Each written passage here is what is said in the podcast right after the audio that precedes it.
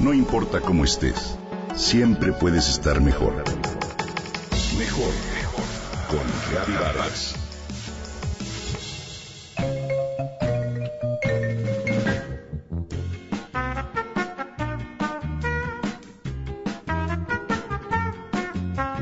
Es la base de varios dulces típicos mexicanos como la capirotada, la calabaza en tacha, los buñuelos, el pinole y las frutas cristalizadas.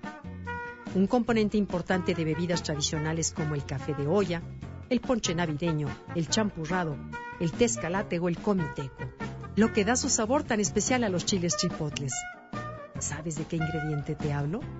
Seguramente lo conoces y lo has disfrutado más de una vez. Se trata del piloncillo, como lo llaman en el centro y norte de México, porque en un principio era un producto que los vendedores regalaban sin costo a sus clientes. Sin embargo, también se le conoce como panela en los estados del sur porque hace referencia a la forma de paneles en que suele venderse. Para su preparación se selecciona la caña más madura y que tiene los niveles más adecuados de fibra y sacarosa, lo cual se tritura y desmenuza hasta formar una pasta que se lleva al molino para extraerle todo su jugo. El jugo es entonces colado para separar los restos del bagazo y se calienta varias veces hasta que hierve. De otra manera se deja evaporar para obtener un jarabe espeso conocido como melaza. La melaza se remueve por un tiempo para alcanzar su punto óptimo y luego se vacía en moldes donde se deja secar hasta que cuaja y se solidifica. Por último se envuelven hojas de plátano, de maíz o de la propia caña para venderse. Para preparar una tonelada de piloncillo se requieren al menos 10 toneladas de caña de azúcar fresca. El piloncillo obviamente llegó a México junto con la caña de azúcar, cuyo cultivo es originario de la isla indonesia de Nueva Guinea. De ahí fue llevado a Egipto, donde se empezó a refinar. Luego pasó a Europa y finalmente llegó a América en 1493 con la conquista española.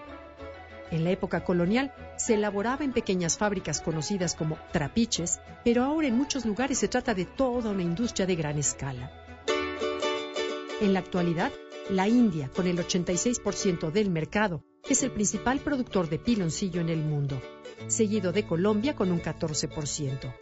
En México, la caña de azúcar se cultiva en 22 estados y 7 de estos producen las 100.000 toneladas nacionales, entre ellos Veracruz, Quintana Roo, Nayarit, Jalisco, Hidalgo y Colima, y el mayor productor, San Luis Potosí.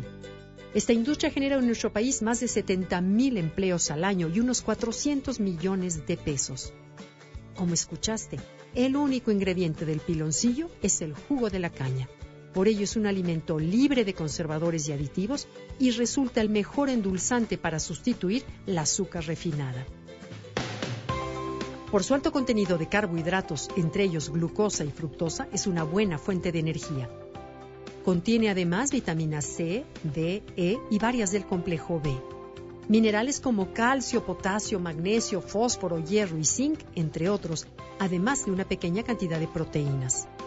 Algunas personas lo usan para tratar resfriados, lo toman como expectorante en infusión caliente mezclada con jugo de limón y algunos deportistas lo consumen disuelto en agua como bebida energetizante. Como en cualquier otro endulzante, no se debe abusar de su consumo porque su ingesta excesiva puede ser contraproducente para la salud. Sin embargo, al disfrutarlo con moderación, siempre te puede dejar un dulce sabor de boca.